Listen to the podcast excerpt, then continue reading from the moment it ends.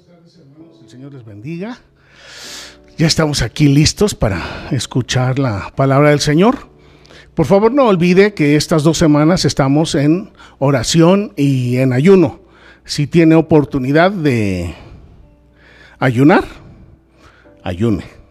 Si no puede ayunar, entonces manténgase en oración mantengámonos en oración estas dos semanas, rogando al Padre que fortalezca la fe de cada familia de nuestra iglesia, de cada hermano, de cada hermana, de cada hombre y de cada mujer, que el Señor fortalezca a su pueblo. Y bien, pues vamos a entrar en la palabra del Señor.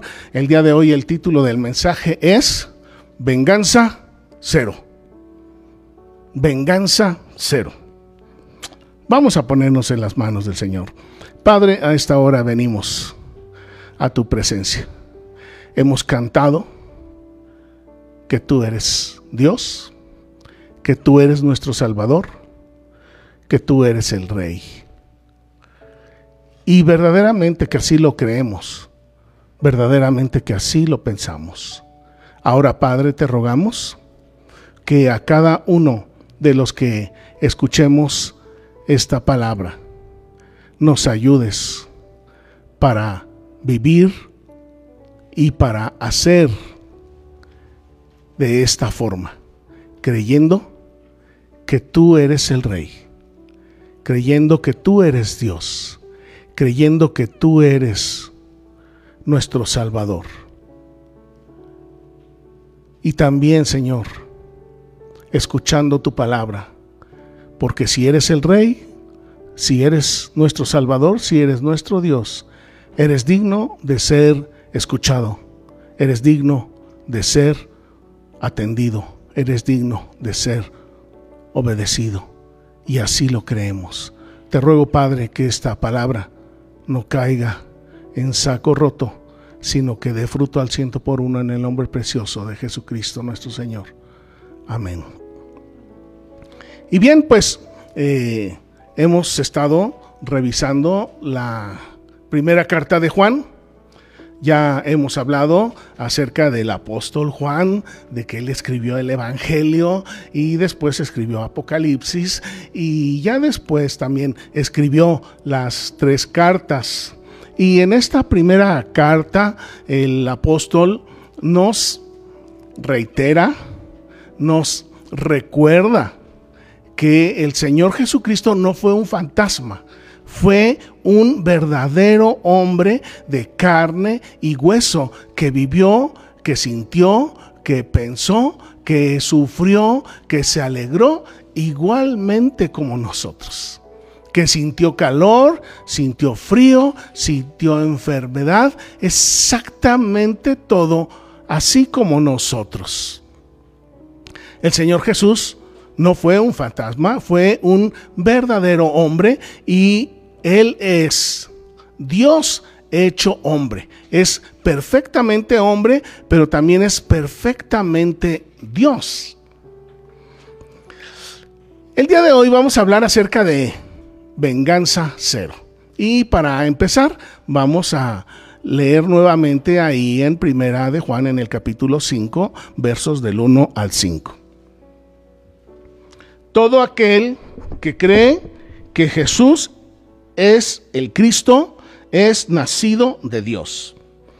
Y todo aquel que ama al que engendró, ama también al que ha sido engendrado por él.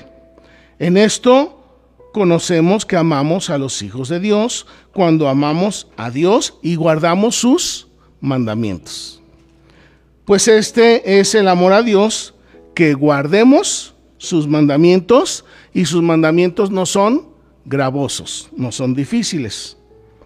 Porque todo lo que es nacido de Dios vence al mundo y esta es la victoria que ha vencido al mundo, nuestra fe. ¿Quién es el que vence al mundo? Sino el que cree que Jesús es el Hijo de Dios. En primer lugar, aquí encontramos que el que cree que Jesús es el Cristo, el que cree que Jesús es el ungido, ese viene a ser hijo de Dios. ¿En qué consiste el nuevo nacimiento? En creer que Jesús es el Hijo de Dios, en creer que Jesús es el Mesías, en creer que Jesús es el ungido de Dios. Y cuando yo estaba estudiando acerca de esta primera afirmación de Juan, aquí en donde dice la fe que vence al mundo, me puse inmediatamente a, pensar y a recordar en todas las cosas que hemos ido aprendiendo a través de nuestro tiempo con Dios, de nuestra comunicación con Dios, nuestra comunión con Dios, de las predicaciones, de la palabra de Dios. Y entonces la pregunta que surge, ¿qué significa creer que Jesús es el ungido de Dios? ¿Qué significa? Porque el creer que Jesús es el ungido de Dios, eso es lo que transforma nuestra forma de pensar.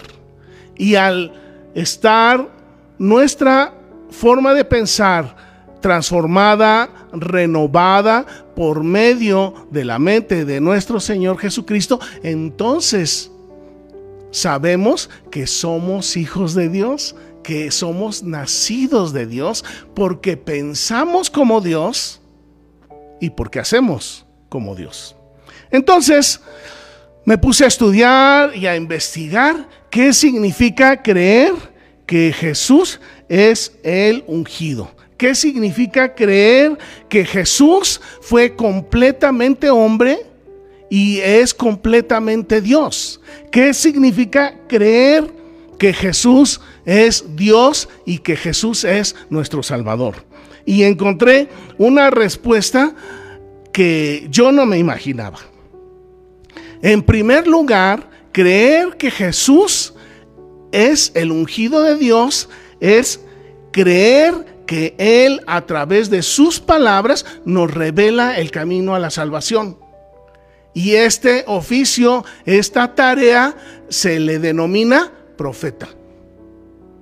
De manera que entonces, el que cree que Jesús es el ungido de Dios, también cree que Jesús fue el profeta. Es el profeta que nos revela el camino a la salvación. En la actualidad mucha gente va con los adivinos a investigar cómo hacer esto, cómo hacer lo otro, cómo hacer aquello, y les creen. Y muchos de esos adivinos, absolutamente todos, mienten. De una o de otra manera, los adivinos son engañadores.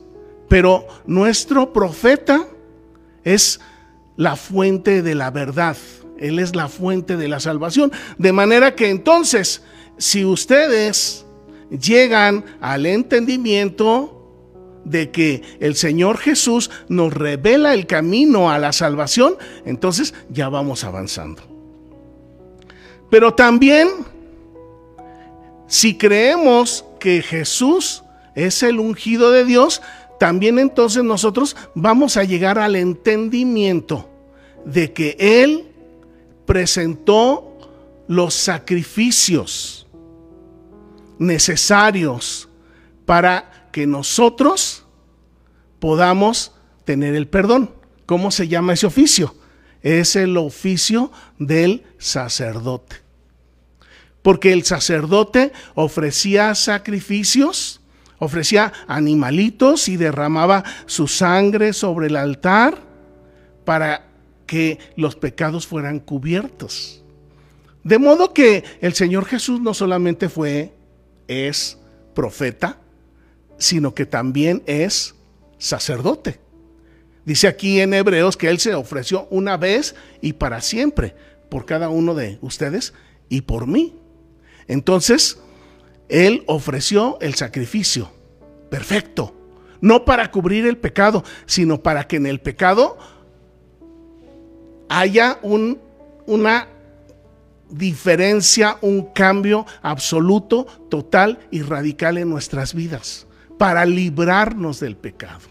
A través del sacrificio del Señor Jesús, Y ese sacrificio lo ofreció con su mismo cuerpo, no con un animalito. Es un sacrificio muchísimo, infinitamente más valioso que ofrecer a un borreguito. Él se ofreció a sí mismo, por usted y por mí. Pero además, el que otorga el perdón y el que otorga el indulto solamente puede ser el rey. Y ahorita en los cantos estamos cantando que Él es el rey. Y si Él es el rey, entonces Él nos puede otorgar el indulto. Él nos puede otorgar el perdón de nuestros pecados. ¿Qué significa creer que Jesús es el ungido, que es el Mesías de Dios? Significa que creemos que Él nos revela el camino hacia la salvación. Dos, significa que Él ofreció el sacrificio perfecto para que nuestros pecados sean perdonados. Y en tercer lugar, significa que Él es el rey y que Él, solamente Él, otorga el perdón y el indulto de nuestros pecados. La verdad, para mí esto es una respuesta hermosa y maravillosa, porque ya después que entendí que el Señor Jesús es profeta, es sacerdote y es rey, y por eso es el ungido, el Mesías de Dios, entonces me puse a pensar, ¿cuántos hombres o mujeres en la historia de la humanidad han tenido estos tres puestos, estas tres posiciones o estos tres cargos? Y hasta ahorita solamente he encontrado a uno. Yo los voy a invitar para que lo piensen, lo mediten, para que busquen en las páginas de su Biblia qué persona tiene el cargo de... ¿De qué dijimos? ¿Mande? No, profeta, número uno. Número dos, sacerdote. Y número tres, rey. Al único que yo me he encontrado hasta ahorita es el rey David. Y ahorita que estábamos viendo también la historia de Samuel, dije, Samuel entrará en esa categoría. Samuel era profeta y Samuel era sacerdote, pero Samuel no fue rey. Y David, el rey David, era rey y era profeta y también era sacerdote se me hace algo hermoso y algo maravilloso que el Mesías tenía que venir del linaje de David. ¿Por qué? Porque David era profeta, sacerdote y rey. Y el Señor Jesús es profeta, sacerdote y Él es el rey, el rey de reyes, el Señor de señores. Ahora, el que ama al Hijo de Dios, el que ama al ungido de Dios, también ama a Dios Padre. Y el que ama a Dios Padre, también ama a los que Dios ha aceptado como hijos. En primer lugar a nuestro Señor Jesucristo, pero también a todos los demás que han sido aceptados por Dios para ser sus hijos. Hemos sido adoptados por Dios. De manera que entonces, si amamos al Padre, amamos al Hijo, amamos al Mesías. Si amamos al Mesías, amamos al Padre, pero también amamos a todos aquellos que son hijos de Dios. ¿Quiénes son hijos de Dios en su iglesia o en su casa o en su vecindario? Estoy segura que muchos son hijos de Dios.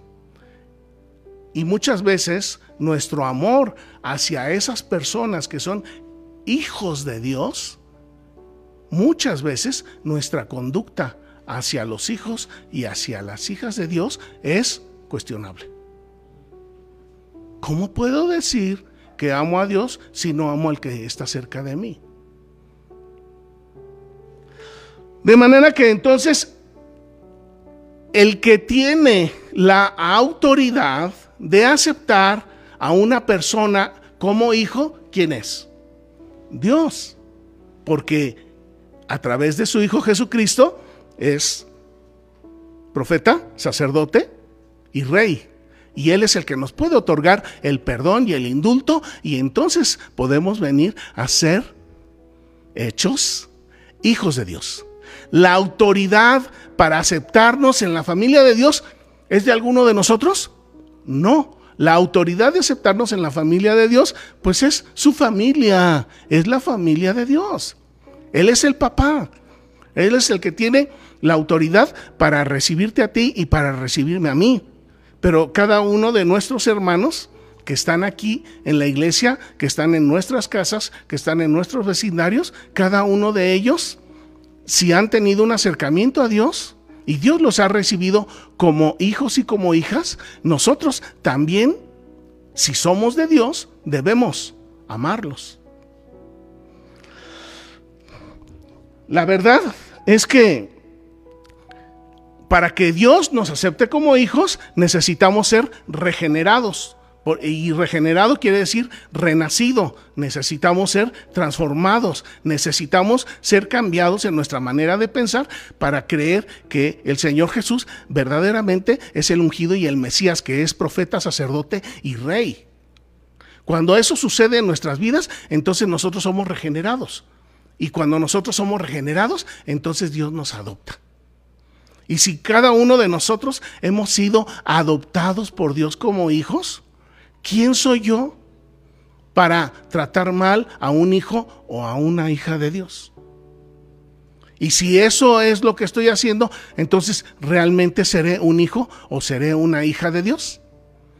En el caso de las mujeres, tenemos que pensar y meditar muy bien en estas cosas. Amar a Dios significa obedecer de corazón sus mandamientos. Aquí lo acabamos de leer. Pero cuando nosotros obedecemos de corazón los mandamientos que Dios nos da, en ese momento los que están alrededor de nosotros son beneficiados. ¿Por qué? Porque ellos reciben nuestras acciones sin maldad. Si los demás reciben nuestras acciones sin maldad, ellos reciben el beneficio del amor de Dios a través de nosotros. Muchos quisieran que Dios bajara y con su mano los tocara y Dios y, quieren que Dios baje y los abrace y que Dios baje y les ponga los billetes en las manos, pero Dios utiliza sus instrumentos, Dios utiliza a sus hijos, nosotros que somos hijos de Dios, somos sus instrumentos para ayudar, para bendecir y para beneficiar a los demás. Porque Dios no es un Dios solitario, Dios es un Dios alegre, es un Dios de convivencia, es un Dios de comunión y los que somos hijos de Dios, de igual forma debemos ser. Amar a Dios es obedecer los mandamientos de corazón. Y aquí entra algo muy, muy, muy grave, muy grave porque cuando tenemos nosotros relación con los hermanos, tenemos relación con los hijos de Dios, muchas veces llegamos a convertirnos, a constituirnos en enemigos de los mismos hermanos o de los mismos miembros de la familia. Entonces aquí surge una serie de preguntas, porque ¿cómo es posible que yo soy hijo de Dios o me creo hijo de Dios y entonces no amo a los que son hijos de Dios? Yo digo, ah, no, yo nada más amo a Dios, hay los demás que se les arreglen como pueden. Eso no es amar a Dios. Eso no es obedecer sus mandamientos de corazón. Entonces hay, hay cosas muy, muy, muy delicadas. El, problema más grave lo encuentro cuando nos hacemos enemigos de alguien que es hijo de Dios o de nos hacemos enemigos de alguien que es hija de Dios. Puede ser alguien en la iglesia o puede ser alguien en nuestra familia o en nuestro trabajo. Y esto es muy grave y muy delicado porque ¿cómo es posible que somos de la familia de Dios y yo ando buscando hacerle mal y hacerle daño a mi propio hermano? Esto no es agradable a Dios, esto no es aceptable a Dios, esto no es amar a Dios, esto no es ser hijo de Dios. Miren, el Señor Jesucristo nos habló ampliamente de este tema. en Mateo, en capítulo 5. Si gustan acompañarme, por favor.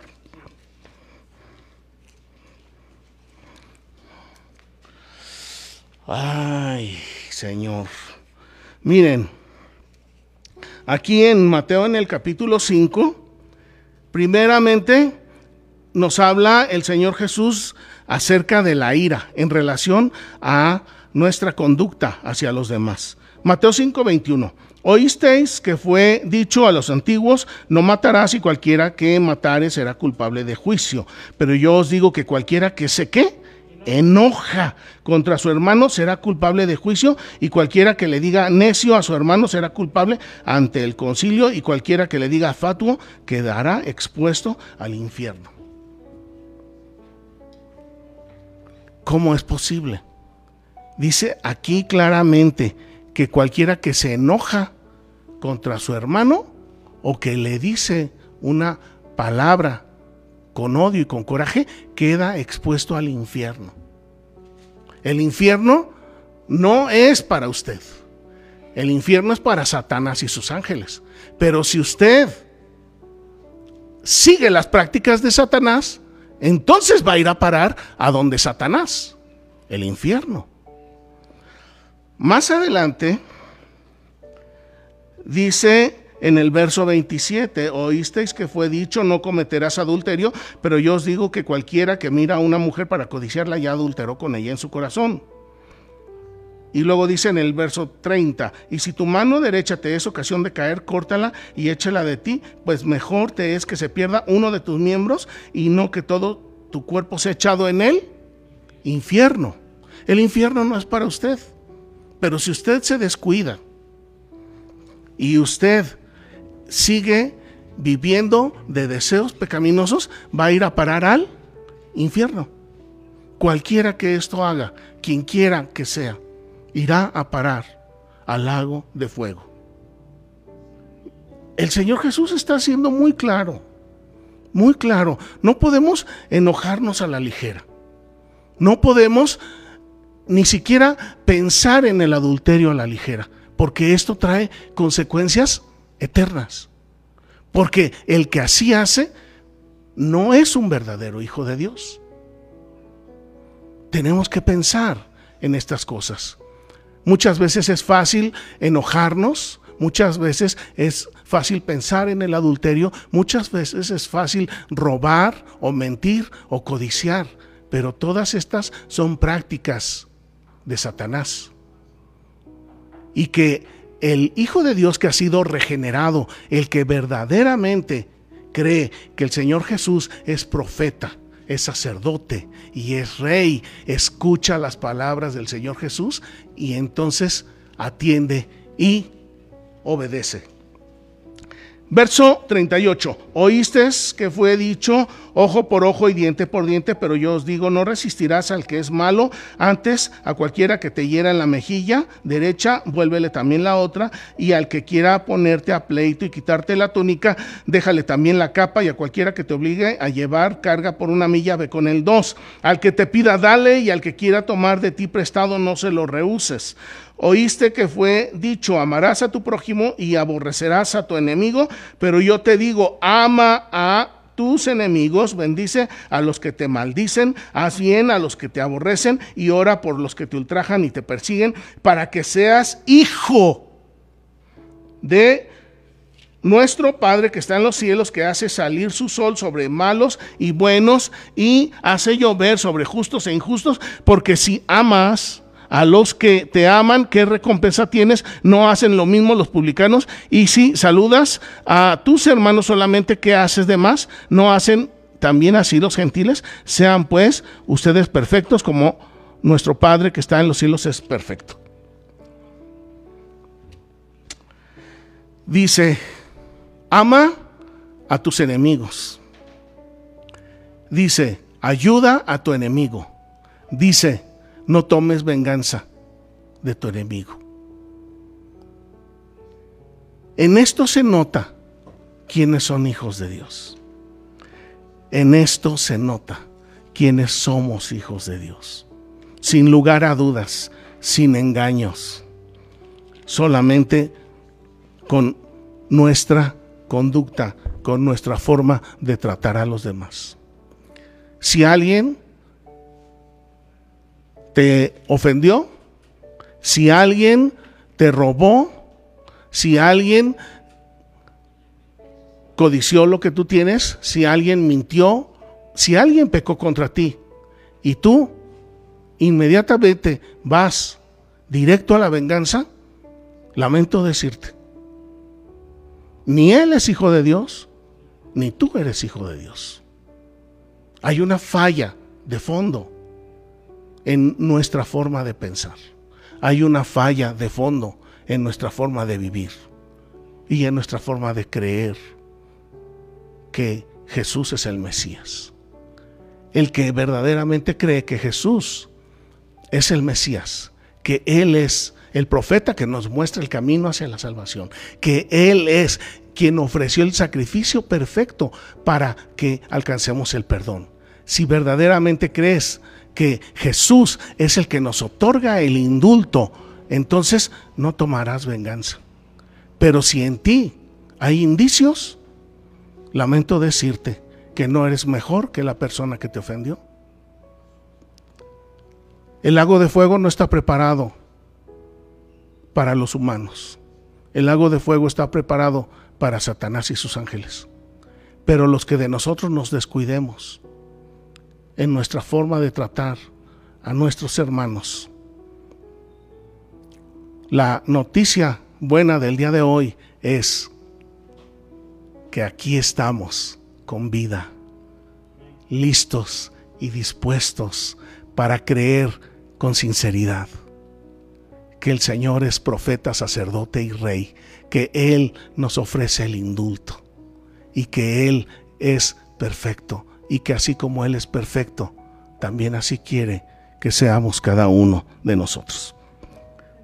Vamos a terminar en Romanos, en el capítulo 12, en el verso 18.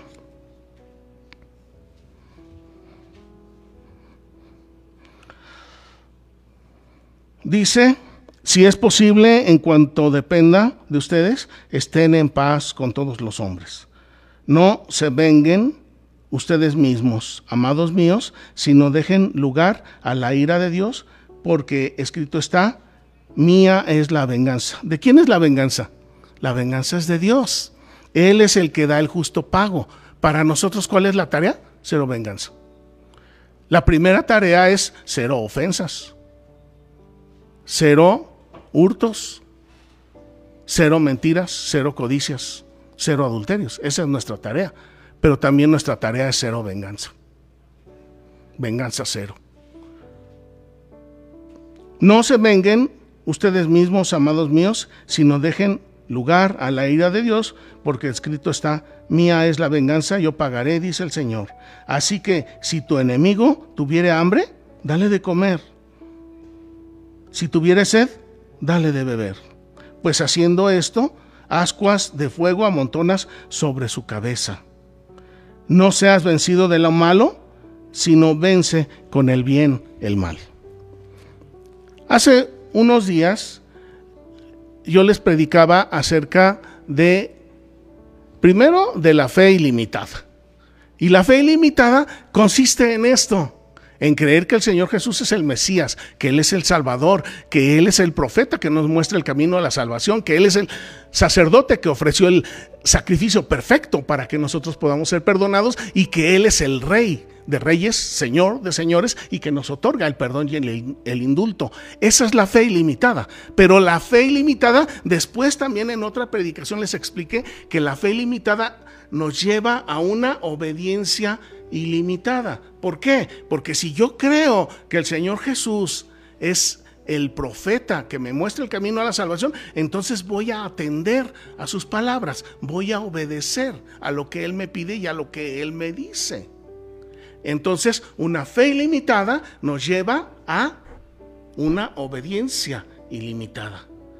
Y ahora vamos a agregar algo hermoso y maravilloso. La obediencia ilimitada nos lleva a un perdón ilimitado. Una fe sin límites nos lleva a una obediencia sin límites. Y los que están alrededor de nosotros se benefician de esa obediencia de nosotros hacia Dios. ¿Por qué? Porque los amamos y porque no les damos ojo por ojo y diente por diente, sino que vencemos con el bien el mal. Pero ahora, entonces, la obediencia ilimitada trae a nuestras vidas un perdón ilimitado. Y el perdón ilimitado se llama libertad. Y la alegría y el gozo de vivir obedeciendo de corazón a nuestro Señor Jesucristo. Mis hermanos, ¿le gustaría que en su vida practique el perdón ilimitado? Por eso es que el día de hoy el título es Venganza Cero, porque la venganza es del Señor. Pero cada vez que ustedes o yo tomamos venganza de alguien que nos hizo algo que no nos gustó, nosotros estamos tomándonos atribuciones, atributos, virtudes de Dios, y eso no agrada al Señor. Y eso nos expone al lago de fuego. Yo lo invito a que tenga cuidado en su manera de tratar a los que están alrededor de usted. Porque su manera de tratar a los que están alrededor de usted lo va a conducir a la gloria eterna o al lago de fuego preparado para Satanás y sus ángeles. La decisión es de cada uno de nosotros. Padre, en este momento te damos gracias por esta hermosa palabra de advertencia que nos das. Gracias Señor por la luz, por la información, por la enseñanza, por la transformación que tú haces en la vida de cada uno de nosotros. Padre, ponemos en tus manos a cada hermano y a cada hermana, a cada hombre, a cada mujer que escuche este mensaje y que tu espíritu trabaje en el corazón de cada persona. Si bien muchas veces somos víctimas del pecado, de la maldad de otros, casi siempre también somos victimarios y vengadores. Pero eso no es lo que a ti te agrada. Lo que a ti te agrada es que venzamos con el bien el mal. Lo que a ti te agrada es que a ti, Señor, te demos lugar para tu alegría, para tu gozo y también para tu ira. Cuando tú ves, Señor, que alguien ofende a alguien, a ti te duele. Pero también, Señor, a la larga tú tomas acciones sobre cada persona, sobre víctimas y sobre victimarios. Pero tú, Señor, nos has llamado para amarte, para amar a los demás, aún a nuestros enemigos. Nos has llamado más para ser víctimas y no para ser victimarios. Porque si bien hay ofensas de un lado, la venganza también es una ofensa en el otro lado.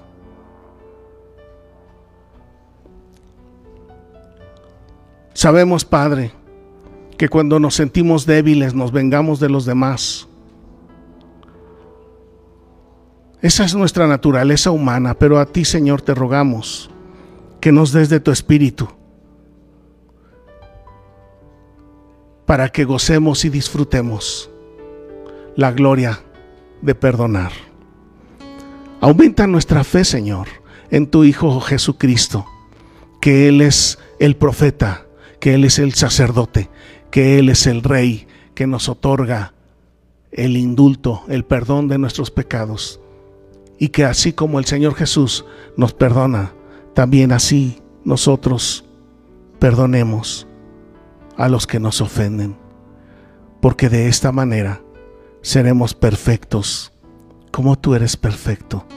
Y entonces, con justa razón podremos decir, somos hijos de Dios porque perdonamos a los que nos ofenden, porque bendecimos a nuestros enemigos, porque no pagamos mal por mal, sino que con el bien vencemos el mal.